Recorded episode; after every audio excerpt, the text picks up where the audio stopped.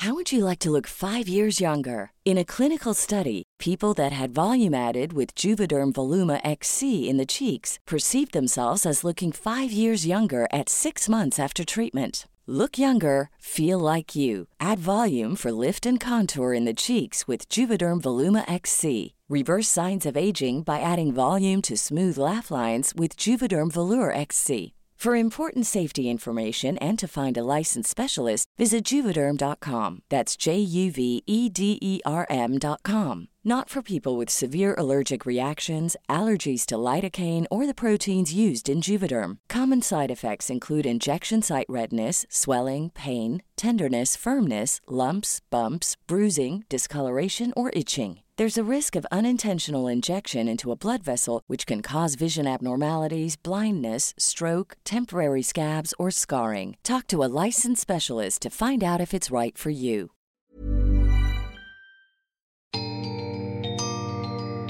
La última semana del mes de abril de este caótico año 2020, el mundo amaneció con imágenes espeluznantes y sorprendentes. Retrataban a miles de pandilleros de las llamadas maras en El Salvador, hacinados en las cárceles, pegados unos con otros, casi desnudos, algunos con tapabocas, mezclados en las mismas celdas por órdenes del gobierno, rodeados de agentes de las fuerzas de seguridad salvadoreñas, esto como un mensaje a El Salvador y a las pandillas de que la tolerancia cero del presidente Nayib Bukele iba en serio. Esto debido a un dramático aumento de la violencia en la última semana del mes de abril, particularmente desde el 23 de abril. Esto causó estupor alrededor del mundo. Se hablaba de violaciones a los derechos humanos, pero para entender qué es lo que está pasando en El Salvador y qué tiene que ver esto que estamos viendo, esta violencia endémica en El Salvador, con la pandemia de coronavirus que estamos viviendo en este momento como humanidad, es que decidimos hacer este nuevo programa de las claves del mundo.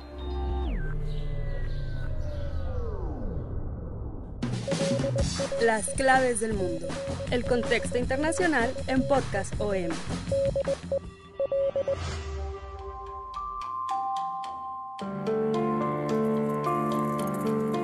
Soy Víctor Hugo Rico, editor de Mundo del Sol de México y saludo con mucho gusto, como cada semana, a mi compañero y amigo Yair Soto, editor de la sección. ¿Cómo estás, Yair? Una vez más desde casa, aquí acercándoles un tema que está en todos los noticieros del mundo, una medida que ahora el presidente de El Salvador, como ya lo decía en su afán de mostrar esta mano dura contra la violencia, al revelar estos videos de hacinamiento de varios pandilleros dentro de las prisiones. Con estos videos estuvo acompañado unas nuevas medidas que está imponiendo el presidente salvadoreño, decretando un encierro por más de 24 horas de los presos, eh, un cierre total de celdas sin comunicación, eh, meter en una celda a diferentes grupos que pues, obviamente se odian a muerte, el uso de la fuerza letal, ya sea policías o el mismo ejército, medidas que pues, son bastante duras, muy criticadas, todos los grupos de derechos humanos internacionales que está en alerta, pero sí es una medida tan polémica que está poniendo fin a una era de privilegios dentro de las prisiones. Prácticamente están dando cárceles exclusivas para pandillas que fue interpuesto por ahí en 2004 con el fin de evitar actos de violencia. Hay que recordar que en agosto de ese año hubo una trifulca pandilleros incluso hubo granadas de por terminó con un saldo de 33 muertos y a raíz de esto el ejecutivo de ese tiempo decidió que las prisiones fueran para ciertas pandillas. Hay solo siete penales en El Salvador. Osiris Luna, director general de Centros Penales de El Salvador. Ninguna celda, ninguna sola celda va a tener visualización ya. Van a estar cerradas, no, selladas es la palabra, completamente. Hay que empezar por el principio, pues diciendo que El Salvador es de los países más violentos del mundo y pues mucho de esto tiene que ver con pues, la aparición de las pandillas, de las maras. No es propiamente correcto hablar, eh, referirse a todas las pandillas como maras, propiamente la mara salvatrucha, la MS-13, es la que se denomina mara y está pues su acérrimo rival, que es la Barrio 18, que ahora está escindida en dos grupos, los 18 sureños, 18 revolucionarios, serían los tres grupos principales que pues dominan prácticamente El Salvador. Son los grupos que tienen controlado todos los municipios, se los tienen repartidos por zonas, son los que administran el crimen organizado, administran el derecho de piso, las extorsiones, son los que imparten a veces hasta justicia por su propia mano y tienen aterrorizada desde hace décadas a la población. Estos grupos eh, aparecieron por ahí de los años 70, la MS-13 apareció en la ciudad de Los Ángeles, ni siquiera es un fenómeno que sea propiamente de El Salvador, surgió en Estados Unidos, en Los Ángeles, en los barrios más violentos de hispanos en estos convulsos años 70. Fragmento de la película Sangre por Sangre. This is your bautismo, güero. We created la onda. The seven of us. This is the inner circle. Everyone is a capitán.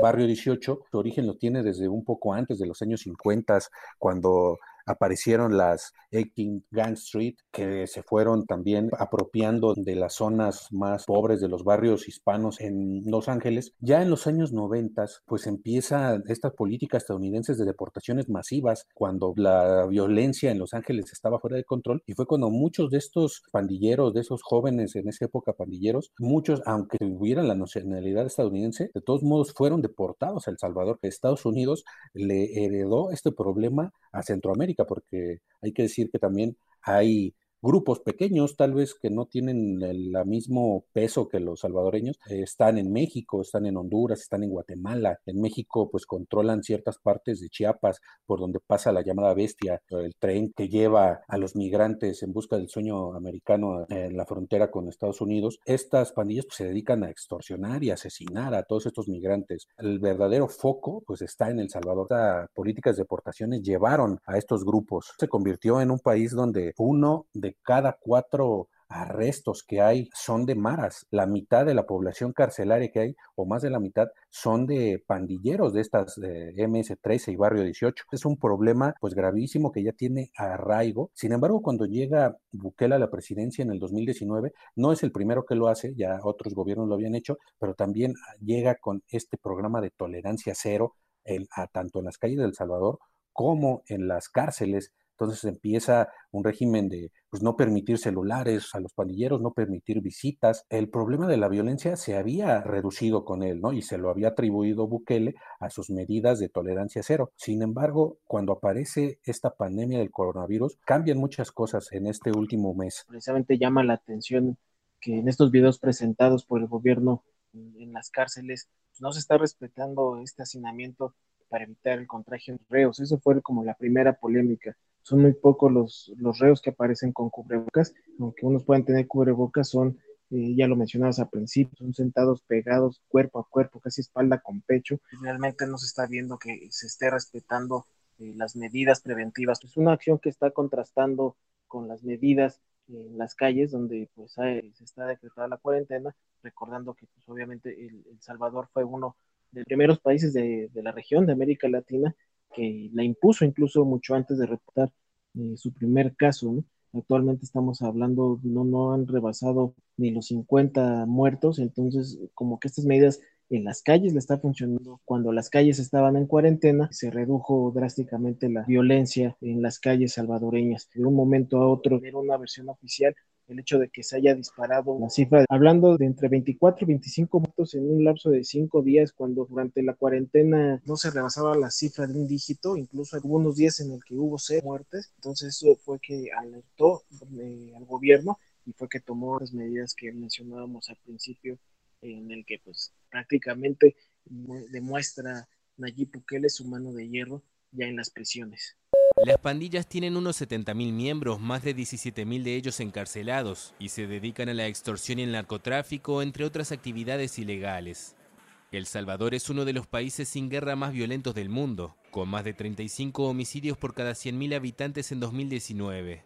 La mayoría de esas muertes fueron consecuencia de la actividad pandillera. Para entender bien esta cuestión de los números, pues El Salvador era un país donde había 51 homicidios diarios por cada 100.000 habitantes. Era un número brutal de asesinatos. Cuando llega Bukele en sus primeros meses, la cifra se reduce a 35.8 homicidios diarios por cada 100.000 habitantes. Es una reducción bastante significativa y en los primeros meses de este año, enero, febrero, marzo, llegó a ser de 3.5 homicidios diarios por cada 100.000 habitantes. Fue una reducción brutal y esto pues Bukele se lo atribuía, como ya lo había mencionado, a su programa de tolerancia cero y cuando llega la pandemia del coronavirus, incluso las maras parece que se ponen de acuerdo entre ellos para hacer una tregua, una forma de reducir la violencia, un intento de conciliación, sin ser como un grupo organizado monolítico, son muchas clicas que le llaman muy independientes, pero sí tienen ciertos líderes centralizados que incluso tienen sus medios de comunicación, de difusión,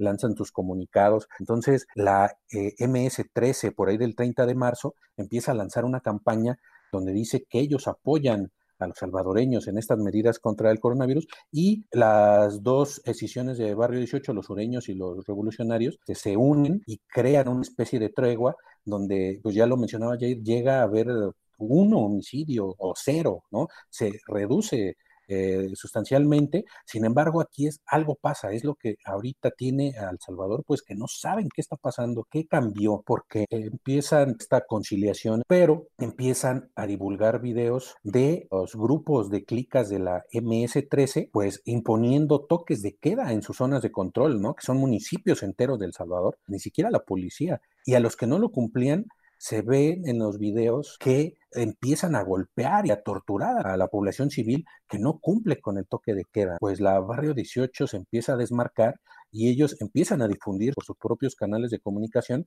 videos donde ellos dicen nosotros no apoyamos ese tipo de escarmientos y entonces ellos más bien están repartiendo despensas a la población, ¿no? Empiezan a grabarse repartiendo despensas. Una de las conclusiones que sacamos es que realmente quien gobierna en muchos municipios ni siquiera es la policía, son los pandilleros. La policía casi están casi casi como apoyo, empiezan a vigilar las calles que estuvieran prácticamente vacías. Entonces, una de las hipótesis que se manejan del recrudecimiento de la violencia violencia este empezó el 24 de abril de un homicidio diario que ya mencionábamos, empiezan a haber 14, 18 homicidios, empieza a subir otra vez de violencia, pues una de las hipótesis es precisamente por esta cuarentena total, pues también los pandilleros empiezan a quedar sin medios de subsistencia. Eh, si bien se comprometen a bajar el número de homicidios, el cobro de piso sigue siendo una de sus principales actividades a población en general y sobre todo a negocios, pero si los negocios están cerrados, pues a quién le cobran. Entonces empiezan a lanzar alertas los mismos pandilleros de que van a tener que cobrar por lo menos a las grandes empresas, porque ellos sí tienen con que los medios de El Salvador empiezan a, a ver este cambio de apoyo total a una desesperación. Y entonces es cuando Bukele pues da este manotazo en la mesa y decide también estas imágenes que dieron la vuelta al mundo sellar con placas metálicas y soldadura las celdas de los pandilleros y lo que no se había visto en años, porque también lo, comentaba ayer, el tener miembros de pandillas diferentes en un mismo lugar ocasionaba masacres, ocasionaba motines, eh, llevado a una política de descentralización. Ya los, cada, cada pandilla tenía sus propias cárceles. Según los medios salvadoreños, esto llevó a que estas pandillas desde adentro pues tomaran pleno control de también lo que pasara afuera. Tenían libertad total ahí sus líderes de dictar órdenes hacia el exterior. Entonces Bukele en su racionamiento esto de tolerancia cero dice, ah, no, pues los voy a volver a juntar para que se, se maten entre ellos y no se ponen de acuerdo y también para que no estén mandando mensajes al exterior, para que tengan una fuente disuasoria. Estado de emergencia en las cárceles que albergan a pandilleros en El Salvador. El presidente Nayib Bukele tomó esa decisión el sábado luego de que el viernes se reportaron una veintena de homicidios en diferentes puntos del país.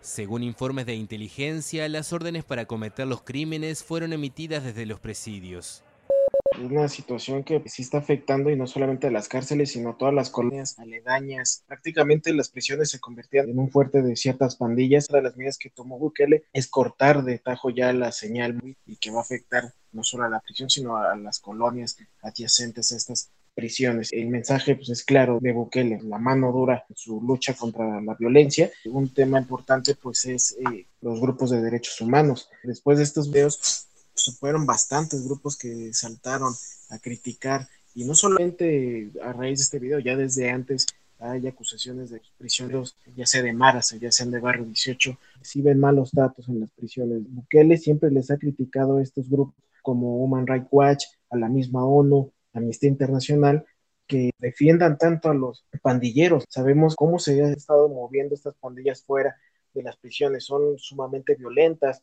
son torturadores, son extorsionadores, entonces no les parece justo que de repente venga derechos humanos y que esté velando por la seguridad de unas personas que, a voz del gobierno, pues merecen la pena que se les eh, proteja tanto. Entonces, pues también ahí hay una querella entre Bukele y las mismas organizaciones eh, no gubernamentales en, defensa de las pandillas.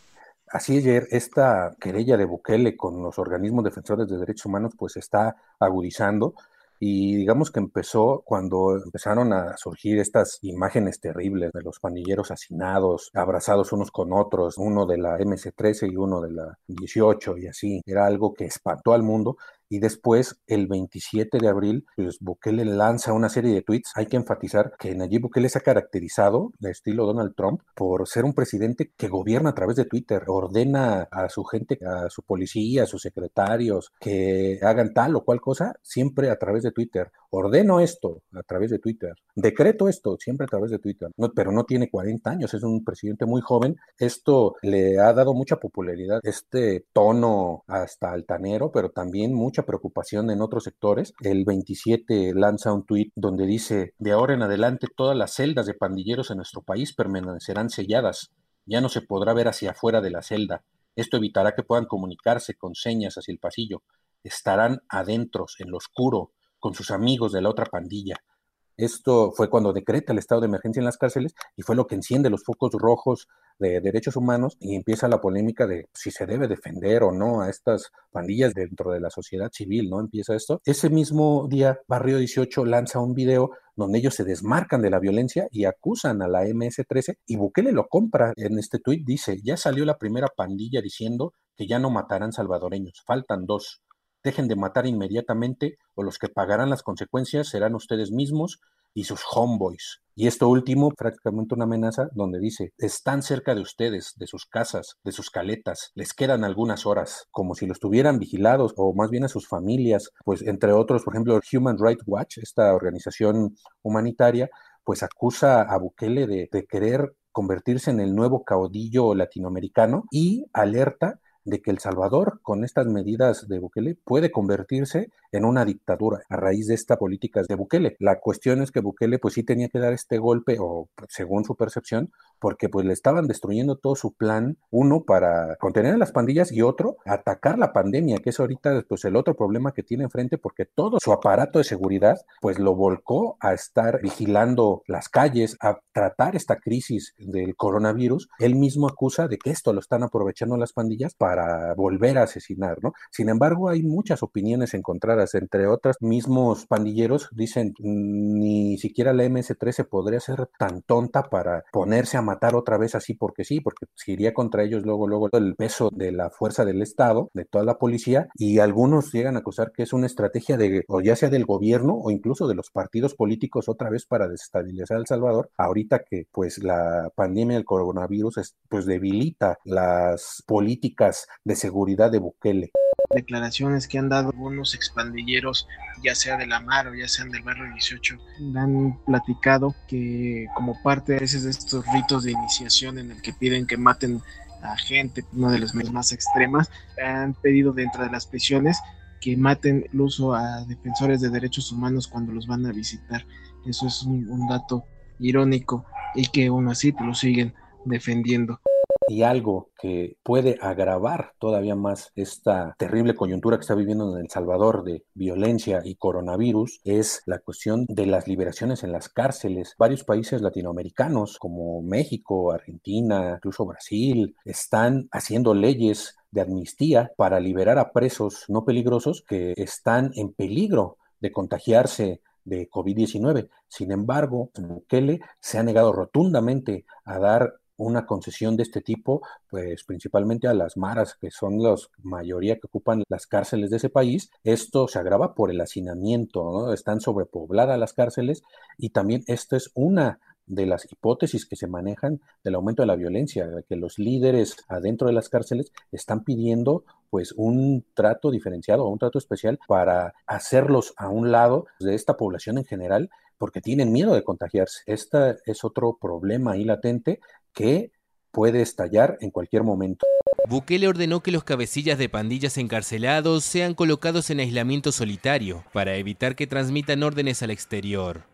El estado de emergencia también incluye el cierre de las tiendas de diferentes productos de las cárceles y la suspensión de todas las actividades hasta nuevo aviso esta crisis que está viviendo El Salvador de violencia, pues no hay que tomarla como, ah, bueno, eso está pasando en El Salvador, las maras están en El Salvador. Hay diferentes grupos de derechos humanos que dicen que con esta crisis económica que se nos viene, con este cierre de la economía o la recesión en la que ya estamos metidos, la amenaza de una depresión mundial económica terrible, que la violencia puede aumentar no solo en países pequeños como El Salvador, sino en, muchos países latinoamericanos, en muchos países eh, en vías de desarrollo con economías más débiles y pues creo que como en México tenemos que estar muy atentos a esta cuestión de la violencia, de los asesinatos, porque esto también eh, nos puede saltar a nosotros. Si no desde el punto de vista de pandillas como las salvadoreñas, pero sí hay mucha gente que, que, va a estar desesperada por no tener medios para subsistir y va a recurrir inevitablemente a los robos. Ni siquiera hablemos de la delincuencia organizada que en México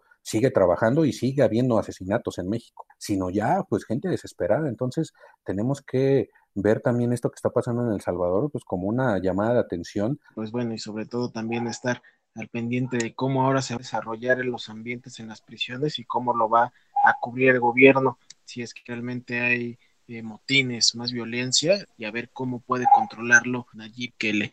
Y bueno, pues nosotros vamos a ponerle fin a este programa. Les agradecemos que nos hayan escuchado una vez más. Muchas gracias, Víctor. Gracias, Jair. Pues les agradecemos habernos escuchado en este programa de las claves del mundo y los invitamos a que nos escuchen por nuestras principales plataformas que son Spotify, Google Podcast, Apple Podcast y Omni. Y también los invitamos a que nos escriban y se suscriban a Twitter arroba podcastom y eh, que nos escriban en podcast.com.mx y nos dejen su opinión, dudas, sugerencias, críticas, lo que ustedes quieran a través de este correo electrónico. Agradecemos la producción a la distancia una vez más de Mitzi Hernández y nos escuchamos la próxima. Muchas gracias.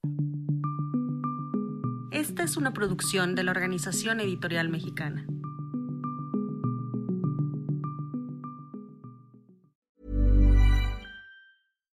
How would you like to look five years younger? In a clinical study, people that had volume added with Juvederm Voluma XC in the cheeks perceived themselves as looking five years younger at six months after treatment. Look younger, feel like you. Add volume for lift and contour in the cheeks with Juvederm Voluma XC. Reverse signs of aging by adding volume to smooth laugh lines with Juvederm Volure XC. For important safety information and to find a licensed specialist, visit juvederm.com. That's J U V E D E R M.com. Not for people with severe allergic reactions, allergies to lidocaine, or the proteins used in Juvederm. Common side effects include injection site redness, swelling, pain, tenderness, firmness, lumps, bumps, bruising, discoloration, or itching. There's a risk of unintentional injection into a blood vessel, which can cause vision abnormalities, blindness, stroke, temporary scabs, or scarring. Talk to a licensed specialist to find out if it's right for you.